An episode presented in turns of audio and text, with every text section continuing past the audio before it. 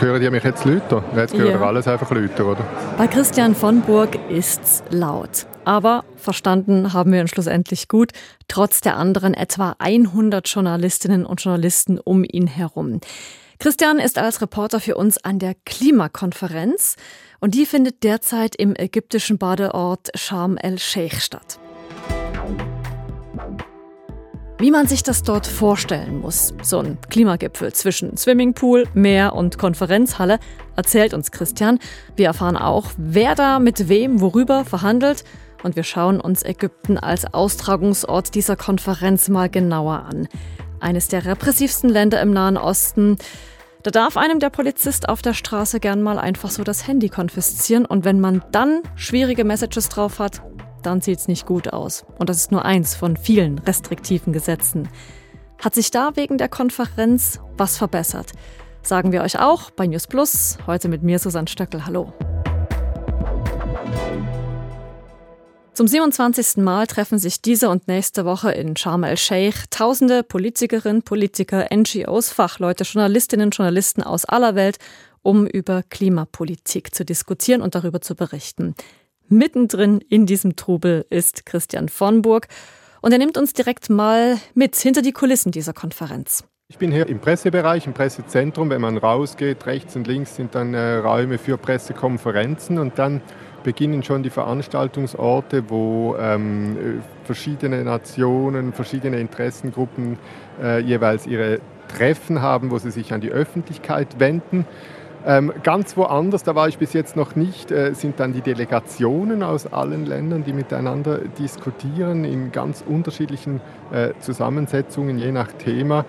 Ähm, und dann gibt es auch einen sehr, sehr großen Bereich, da war ich vorher unterwegs, wo sich wie an einer großen Messe muss man sich das vorstellen, äh, viele, viele Leute treffen, NGOs, die da für ihre Anliegen kämpfen. Ähm, in Norwegen zum Beispiel habe ich gesehen, äh, versucht die Windkraft zu pushen. Äh, dann gibt es die Weltbank, die da anzutreffen ist. Oder auch Saudi-Arabien äh, zum Beispiel war ich am Stand, wo sie erklären, äh, warum ihr Erdöl grüner ist als anderes Erdöl. Jetzt, wenn du dort unterwegs bist, äh, dich auf dieser Klimakonferenz aufhältst, wie funktioniert da die Zulassung überhaupt zu diesem Gelände? Wie laufen da die Sicherheitskontrollen? Gibt es da spezielle Security-Checks, wo mit dir gemacht werden, die mit dir gemacht werden?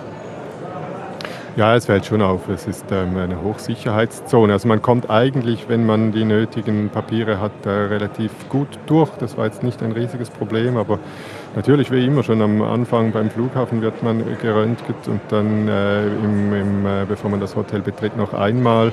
Wenn man am Morgen dann unterwegs ist mit dem Bus oder mit dem Taxi, dann fällt auf. Und man muss sich vorstellen, das ist ja krass dieses Sharm el-Sheikh, das ist einfach der Küste entlang ein Badeort. Da war vor 60, äh, 70 Jahren sozusagen noch nichts. Das ist aus dem Boden gestampft, ein Ferienressort, riesig groß.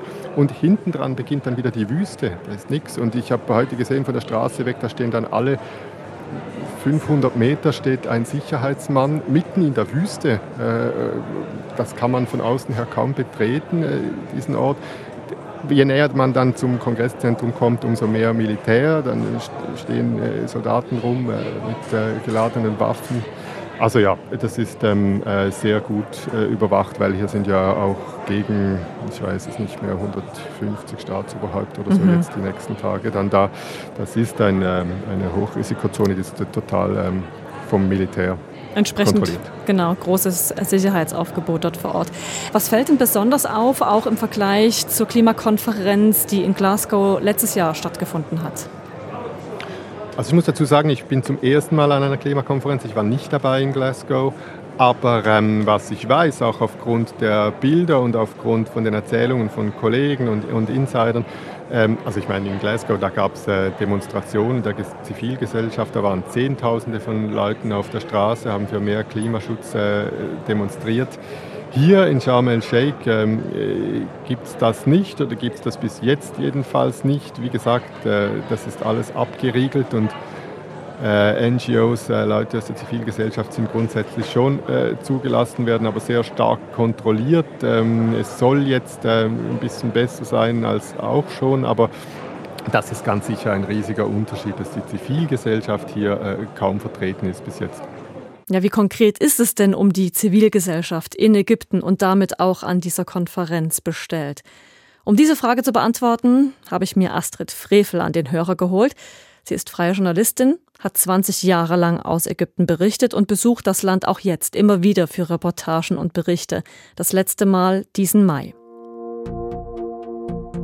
Über die repressive Lage in Ägypten sagt sie, die Menschenrechtslage ist sehr angespannt und zwar in den gesamten letzten acht Jahren, seit Präsident Sisi an der Macht ist, wurde die Schraube regelmäßig angezogen und zwar mit immer neuen Gesetzen, die diese Einschränkungen sogar auf eine gesetzliche Grundlage legen. Die Folge ist ein Klima der Angst. Also Klima der Angst tönt ja schon mal recht deftig, aber um sich konkret vorzustellen, was damit gemeint ist, macht sie ein paar Beispiele. Eine große Einschränkung äh, ist die, der eingeschränkte Zugang zur Information. Es sind ja hunderte von äh, Websites sind gesperrt und es steht sogar unter Strafe jeder Versuch, diese Sperren zu umgehen. Und ein relativ neues Gesetz, das es der Polizei jederzeit erlaubt, Leuten auf der Straße das Mobiltelefon zu nehmen und zu schauen, was da drauf ist. Das heißt, jetzt zum Beispiel gibt es mysteriöse Aufrufe für eine Demonstration am 11. November.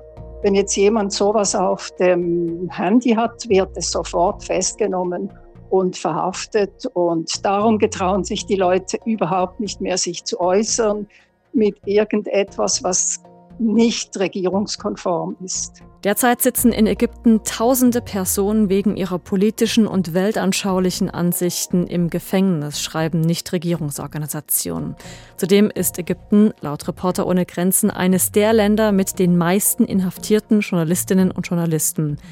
Durch die Konferenz, durch diese Klimakonferenz, habe es diesbezüglich jedoch eine kleine Verbesserung gegeben.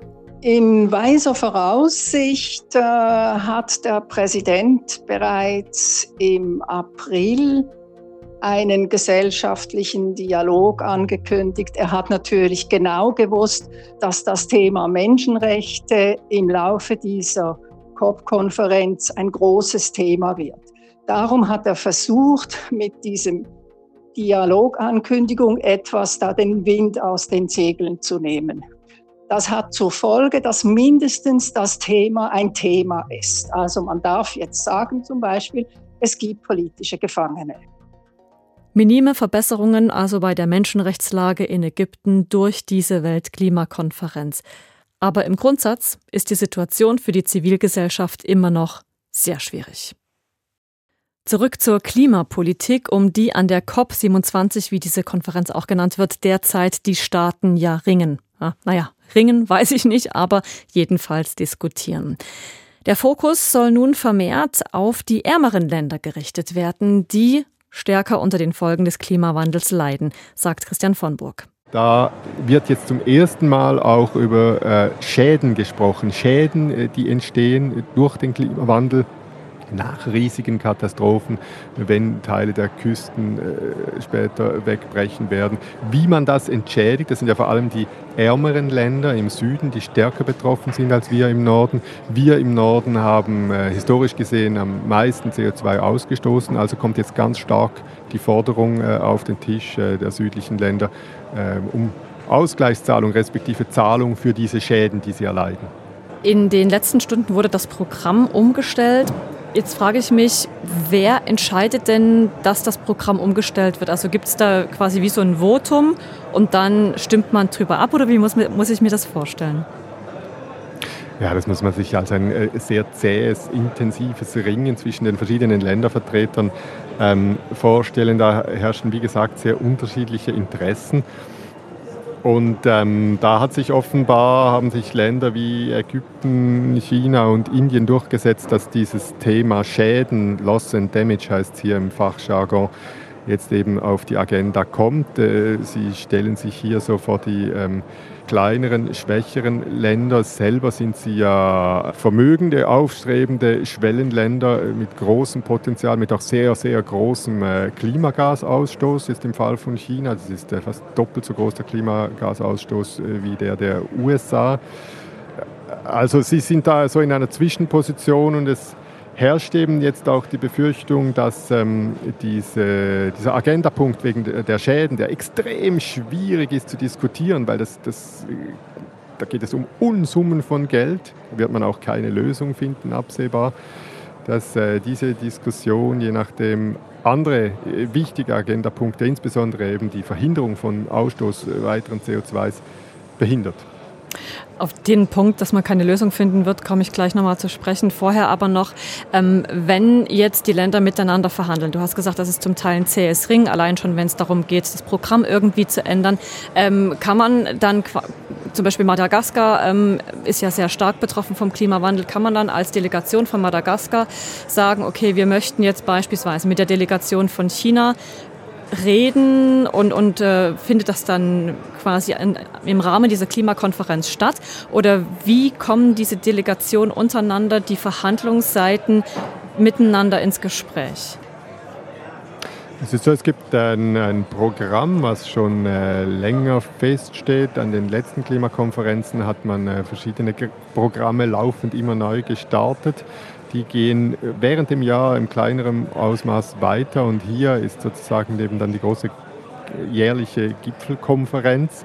Da kommen die Staaten nicht äh, bilateral zusammen, sondern da gibt es eben verschiedene Themenbereiche, sagen wir ähm, Verhinderung von CO2, Finanzierung von Ausgleichszahlungen ähm, und äh, verschiedene Dinge mehr. Und da schicken dann die einzelnen Länder ihre Delegationen hin. Sie können nicht überall dabei sein, weil das sind, das sind sehr, sehr viele äh, Diskussionen, die gleichzeitig stattfinden. Aber da, um das Beispiel aufzunehmen, ähm, sitzt dann je nachdem Madagaskar und äh, China je ein Vertreter drin äh, und die diskutieren zusammen mit allen anderen äh, Ländern. Zum Teil werden diese Länder dann auch in Ländergruppen äh, zusammengefasst, fast immer eigentlich sogar, weil mhm. es ja einfach fast unmöglich ist, äh, immer äh, mit 200 Leuten zu diskutieren. So muss man sich das vorstellen. Also so eine parallele Verhandlung auf ganz vielen verschiedenen Ebenen. Und Christian hat es angesprochen, Lösungen zu finden wird schwierig. Nicht nur, wenn es um die Klimaschäden geht, sondern auch grundsätzlich darum, wie man den Klimawandel aufhalten kann. Dabei legen ja einfach umzusetzende Maßnahmen auf dem Tisch, die alle irgendwie was beitragen können. Grundsätzlich lassen sich im Kampf gegen den Klimawandel mal drei Kategorien von Maßnahmen unterscheiden. Erstens künftige Emissionen senken, zweitens bestehende Emissionen aus der Luft entfernen und drittens den Planeten künstlich kühlen. Starten wir mal mit dem Punkt künftige Emissionen senken. Das kann man unter anderem mit Maßnahmen machen, die wir alle schon mal gehört haben, zum Beispiel den Kühen ein bisschen bei der Verdauung helfen, damit die nicht mehr so viel krass klimaschädliches Methangas ausstoßen. Dazu könnte man den Kuhfutter was beimischen, zum Beispiel Algen oder Knoblauch, sagen Experten.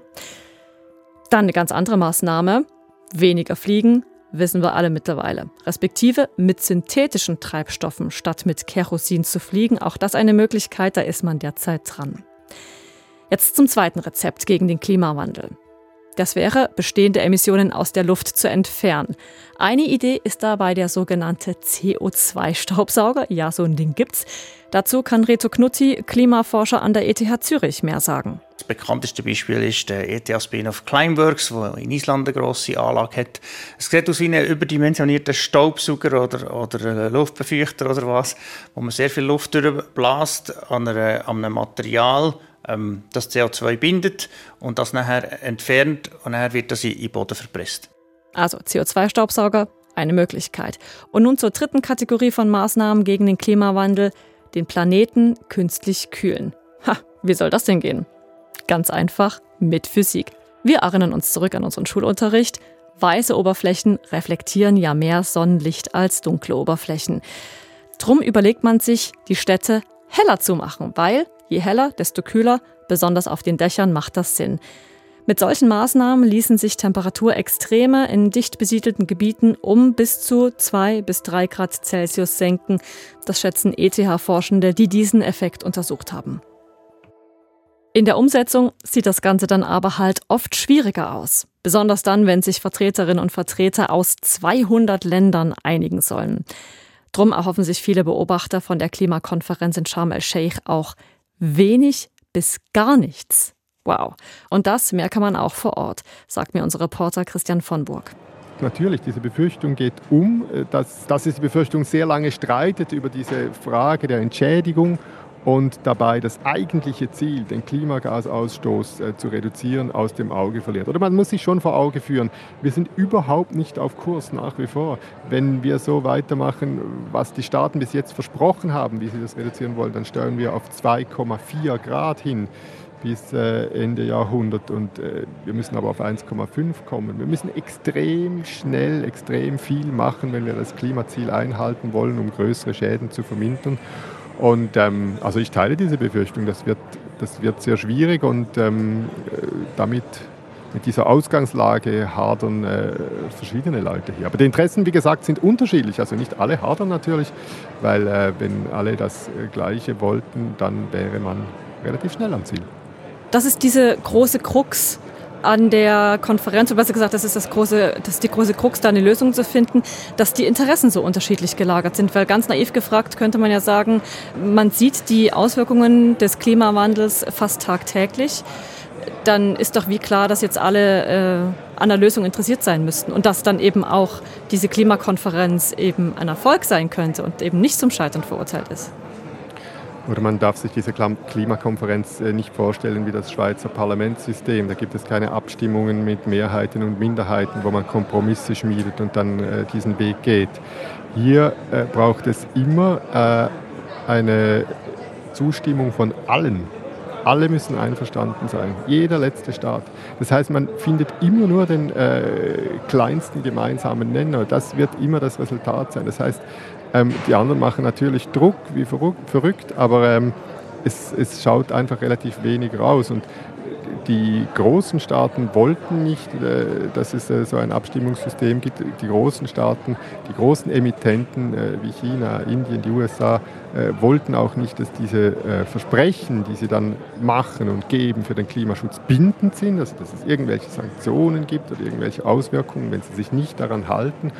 Und das macht das Ganze so zahnlos und so langwierig. Das ist wirklich ein Konstruktionsproblem. Tja, und einige wollen diesen, wie Wissenschaftsredaktor Christian von Burges sagt, langwierigen, zahnlosen Prozessen und Maßnahmen nicht mehr einfach zuschauen, sondern sie wollen handeln.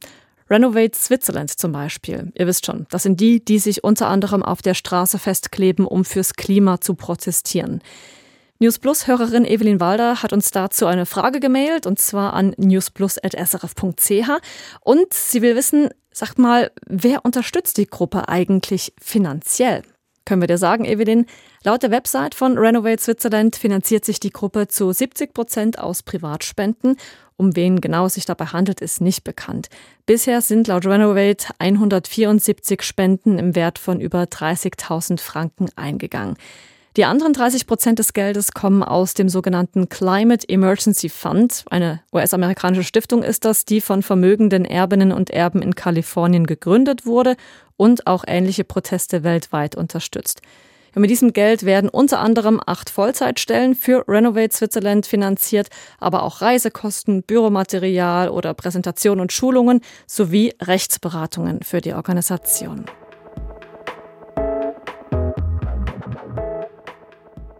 Wenn auch ihr eine Frage habt wie Evelyn, dann könnt ihr uns mailen. Ich sage nochmal die Adresse an newsplus.srf.ch oder gerne immer auch eine Sprachnachricht oder SMS an 079 320 1037. Das war's mit unserer Folge zum Auftakt der Klimakonferenz in Ägypten. Produziert hat heute Lukas Siegfrieds und am Mikrofon war Susanne Stöckel.